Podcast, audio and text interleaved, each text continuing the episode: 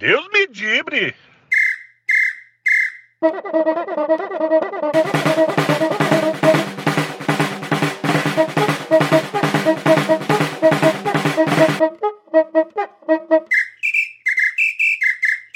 Deus me dibre! Opa pessoal, beleza? Começando mais um Dibricast aqui. Hoje um convidado mais que especial. Meu nome é Rodrigo Genta, é, editor aqui do Deus Me Dibre. E hoje tem um convidado muito bacana, campeoníssimo, com passagens por grandes clubes no futebol brasileiro e internacional. Seleção brasileira, campeão da Copa América, campeoníssimo. Gilberto Melo, o Giba. E aí, Giba, beleza? Como é que você tá, meu amigo? Ah, obrigado, Genta. Primeiro é um prazer, né, tá podendo participar contigo aí.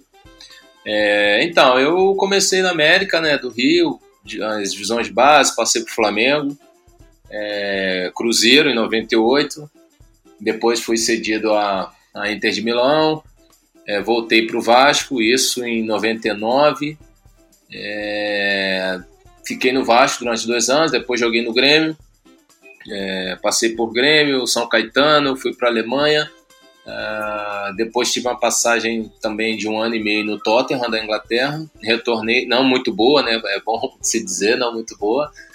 Depois retornei para o Cruzeiro em 2009 e saí, fui para o Vitória, passei no América Mineiro e encerrei a carreira em 2000, 2012, janto. E atualmente, Giba, o que, que você anda aprontando? Então, gente, eu em 2012, em 2014, né, na realidade, eu tive a possibilidade de trabalhar no Americano de Campos, fazendo a gestão lá. É, fiquei dois anos, a gente na, na Série B do Campeonato Carioca.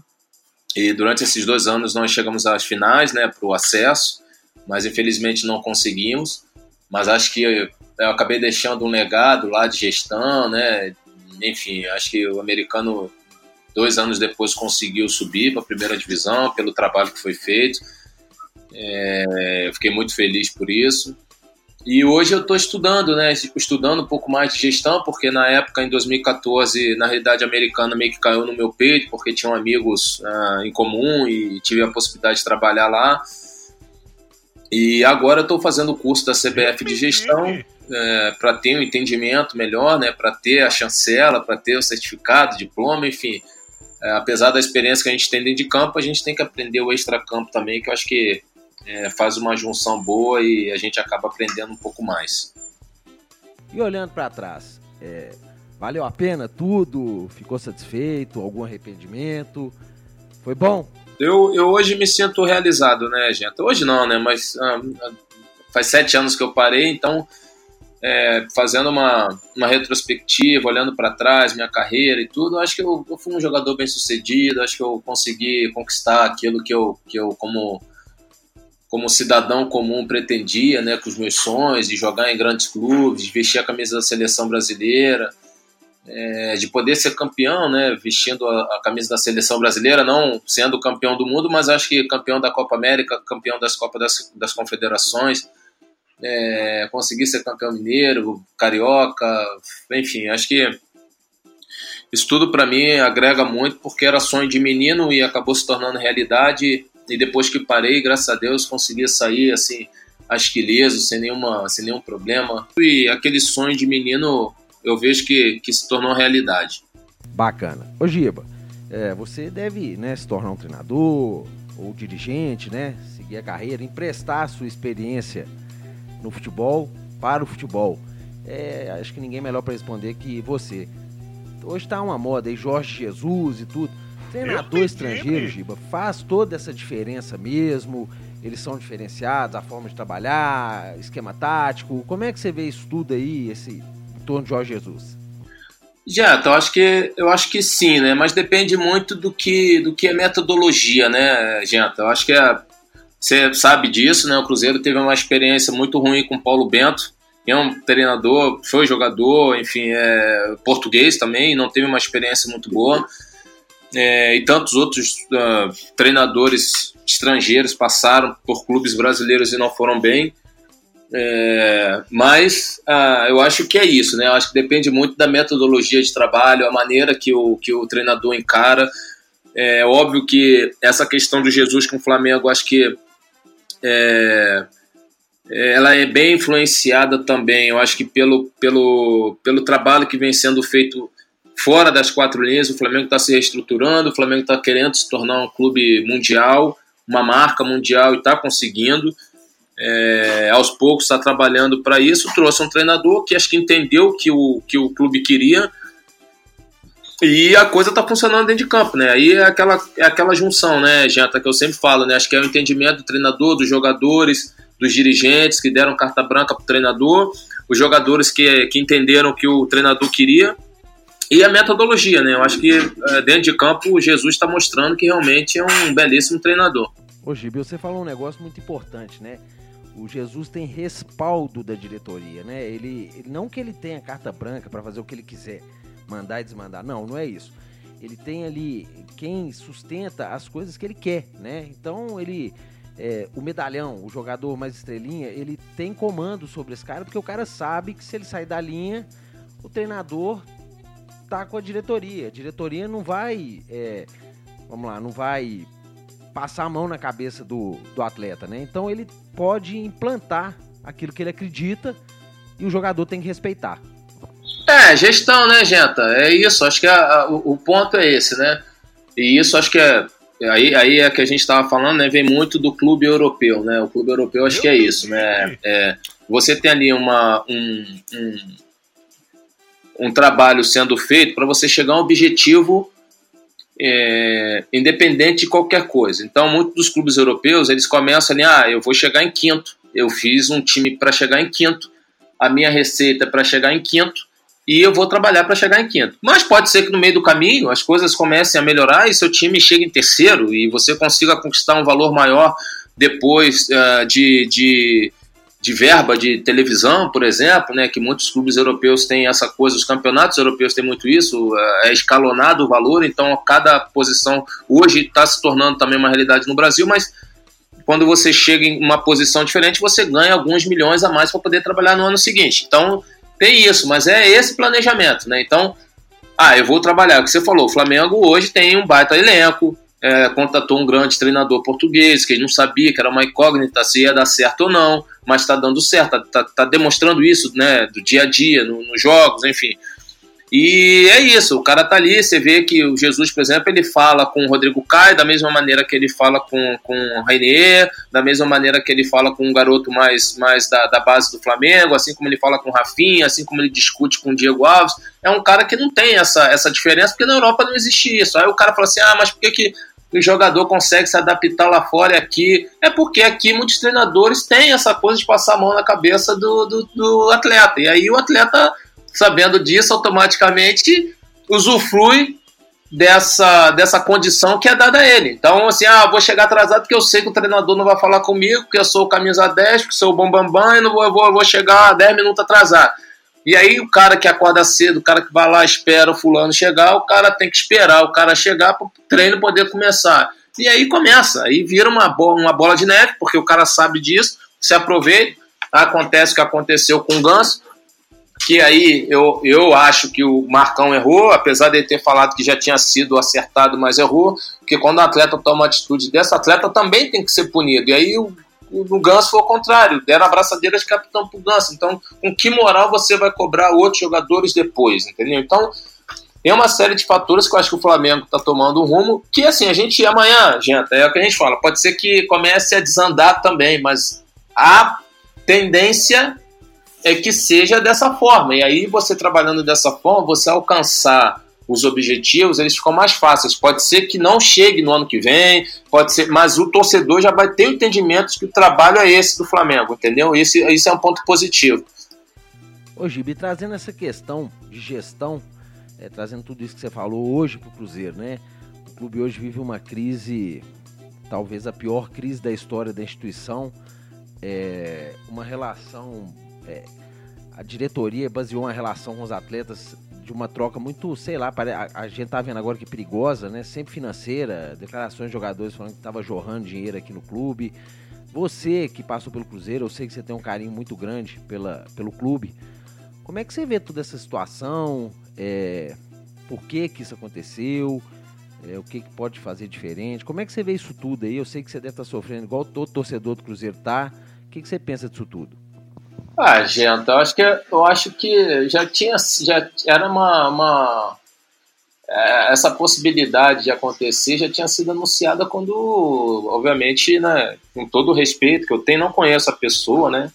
Mas quando o Itaíra assumiu, pelo trabalho que foi feito lá em Ipatinga, toda aquela situação toda, enfim, e seu gerente de futebol também, aí as coisas, as, as coisas complicam, né, gente? É, eu acho que é, o Cruzeiro tem uma excelente equipe, né? São grandes nomes que permaneceram ali, é, por causa do Dedé, do Fred, o Thiago Neves chegou, Robinho, o Fábio, que é do maior do clube. Uh, Egídio, Edilson, né? Então, um, eu acho que o, o, Henrique tem grandes nomes, mas essa essa situação para você saber lidar com esse tipo de atleta é complicado. Você não é, você não está no, no, você não tá no Ipatinga, você não está no, no Havaí, você não está num, num, clube que não tem a tradição que o Cruzeiro tem. Então, para você chegar num clube desse, você tem que ter peito, você tem que ter comando, você tem que ter voz, você tem que principalmente ter credibilidade que é uma coisa que você tem que falar e cumprir. Que eu lembro que em 2011 aconteceu um pouco isso, né? Quando o Dimas Fonseca assumiu o Cruzeiro, a coisa ficou meio nebulosa, que no jogo já contra até, eu lembro bem no jogo lá contra, contra o Once Caldas, que ficou uma discussão danada por conta de um voo fretado, porque era jogo em Manizales, era, e precisava naquele momento que o Cruzeiro gastasse um pouco mais para ter o conforto da gente poder ir jogar e voltar, porque teria... Uh, já teria jogos decisivos, até do próprio campeonato estadual, e a coisa ficou meio estranha. E, e eu acho que é isso, é, é, o momento em que você tem que aparecer, né? Então, eu, eu, um exemplo, não obviamente se comparando a Cruzeiro, mas o americano era a mesma coisa. Então, eu quase não, como diretor, eu quase não me metia dentro do vestiário, porque eu achava que era uma coisa de do treinador e do atleta. Porque é muito bom, né? Quando você tá ganhando, né, gente? O cara vai lá, entra, pô, bate nas costas, ah, amanhã tem churrasco e tal. Quero ver quando tá perdendo. O cara entrar, bater no peito, incentivar, vamos que eu tô com vocês aqui e tal. E era um pouco isso que eu fazia, porque o atleta sabe quando o cara tá ali que é pra aparecer e quando o cara tá ali que é o cara levantar o grupo. Então, o Cruzeiro hoje viu uma situação delicada por tudo que foi criado desde a chegada de Itaíra. Eu não tenho, é, eu vou te falar sinceramente, não conheço pessoalmente, acho que, sim, não tenho o que falar mas a falta de experiência faz com que o clube chegue a uma situação dessa. Zezé voltou, que é um cara experiente, um cara que já sabe, conhece o clube, trabalhou, conhece o futebol brasileiro. Eu acho que aí o Cruzeiro pode ter uma virada e que a gente torce, né? Porque a volta, obviamente, do, do Pedrinho, né? Da, da, da supermercado BH, é, isso pode ser, pode, pode ser que seja uma, uma solução aí para o clube nesse momento.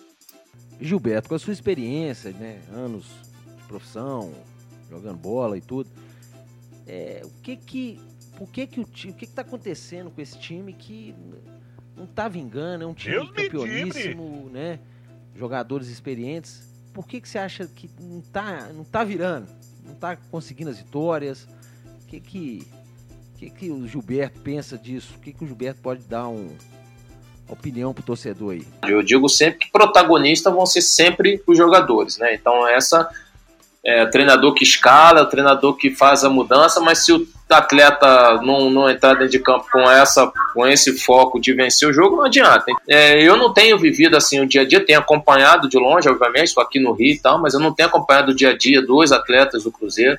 Mas eu acredito muito numa coisa, gente. O Cruzeiro é, é, não, não, não, eu, espero que as pessoas não interpretem de uma maneira errada, né? Mas é, é que o Cruzeiro se tornou uma equipe com muitos jogadores experientes e hoje o futebol está muito dinâmico, está uma correria danada, apesar do Cruzeiro achar que o Cruzeiro tem qualidade com esses jogadores todos, mas o Cruzeiro tem um meio de campo, tem o Henrique, tem o Thiago Neves, tem o Robinho, é, tem o menino que era do que era do Corinthians, né? Que é o Marquinhos, né? Gabriel e, e, e, tem na frente o Fred, e a, a zaga tem Edilson, tem Dedé, tem o Léo, que estava machucado, uh, tem o Egídio. Quer dizer, se torna uma equipe com jogadores aí praticamente com 30 anos, e isso no Campeonato Brasileiro tem sido muito difícil, porque tem jogadores tem clubes que a média de idade é menor. Então, hoje, para você acompanhar jogando quarta, domingo, viaja, volta, está sendo, para mim,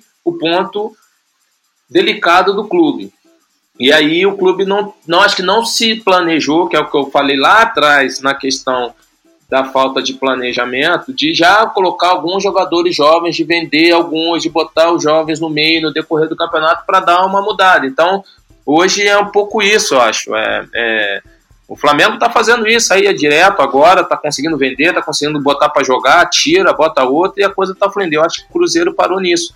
Ô Giba, você acha que transformar o clube em empresa é, seria uma forma até de impedir de pessoas despreparadas ou mal intencionadas, né, visando apenas o benefício próprio, de evitar situações igual essa que aconteceu agora no Cruzeiro, de levar o clube, assim, colocar o clube num, numa situação que é perigosa, preocupante. O que, que você pensa disso? Então, gente, isso, é uma discussão muito grande, né, que está tá, que tá sendo comentada né, dentro do MEI, porque, como você sabe, também já tiveram grandes empresas que fecharam porta porque tiveram sua gestão bem complicada. Né? Então, isso não, não dá garantia de dizer que você transformar um clube em empresa que vai acabar com, com, com entre aspas, essa corrupção dentro do próprio clube, que vai ter gente despreparada trabalhando. Isso, isso é difícil. Mas eu acho que a responsabilidade quando ela cai sobre uh, o executivo, enfim, o, o, presidente, né, aquele que está tomando conta ali da gestão financeira do clube, se isso, se isso a punição cair sobre essa pessoa no CPF, aí eu acho que nós vamos ter menos pessoas trabalhando que não tenha tanta capacidade assim, né? Porque aí o cara não vai entrar lá de, de gaiato para dizer que é diretor, ah, eu sou diretor do clube tal, eu sou presidente do clube X aqui, para encher o peito para falar uma coisa, fazer um monte de besteira, largar lá na gestão na mão do outro e dormir com a cabeça tranquila. Então, eu acho que é, vai, vai ter um, um, um, menor número de pessoas ah, trabalhando nesses clubes empresas. E aí pode ser que realmente você comece a selecionar melhor os seus executivos. Aí eu acho que vai começar a ter menos problema, eu acho, né? Agora, evitar que tenha, de repente, um profissional não gabaritado, isso aí eu acho bem, bem complicado. Mas os clubes vão começar a pensar melhor, né, gente? Antes de, de chamar um treinador, de chamar um diretor executivo, de chamar um preparador físico, os caras vão pensar bem antes de, de poder contratar alguém desse, desse porte. Ô Giba, te agradecer o papo aí, é, sucesso na sua carreira, né? Você que está aí estudando, buscando melhorar, né? Crescer e esperar um dia que você volte pro Cruzeiro, né? Na, no ramo que você escolher, se for de dirigente, treinador, auxiliar, porque é o que o clube está precisando de gente séria, né? Gente boa para trabalhar, para colocar o Cruzeiro nos trilhos, para poder ser o Cruzeiro que a gente está acostumado, campeão. Né? E não nas páginas policiais. E vou te amolar mais, viu? Vamos bater mais papo aí que é sempre bom prosear com você. ah, gente, eu que agradeço, né? Você é meu irmão, parceiro. É, eu fico feliz de poder estar conversando com você, falando um pouco do Cruzeiro, né? Gente que viveu um pouco lá dentro, a gente sabe como funciona. É, eu que agradeço a oportunidade, né? E para isso eu estou estudando, né, gente? A gente precisa estar capacitado, precisa estar estudando, precisa entender como funciona essa máquina não é tão simples assim, mas eu tendo a oportunidade de poder trabalhar, de poder vestir né, a camisa novamente do clube, para mim seria ah, de algo muito, muito valioso e, e com certeza o respeito continua o mesmo pelo clube, o carinho, e tendo a oportunidade, com certeza a gente vai tentar fazer o melhor, gente. Obrigado aí pelo papo, amigo. Então é isso, pessoal. Valeu pela audiência. Espero que tenham gostado aí do papo com o Gilberto. É, acesse aí o nosso site deusmedibre.com.br, nosso Twitter, arroba Deustedibre. E esse podcast aí tá na. E os outros, né? Estão nas principais plataformas aí da, de podcast, Google Podcast, Spotify, Apple Podcast. Valeu e até a próxima. Deus me dibre!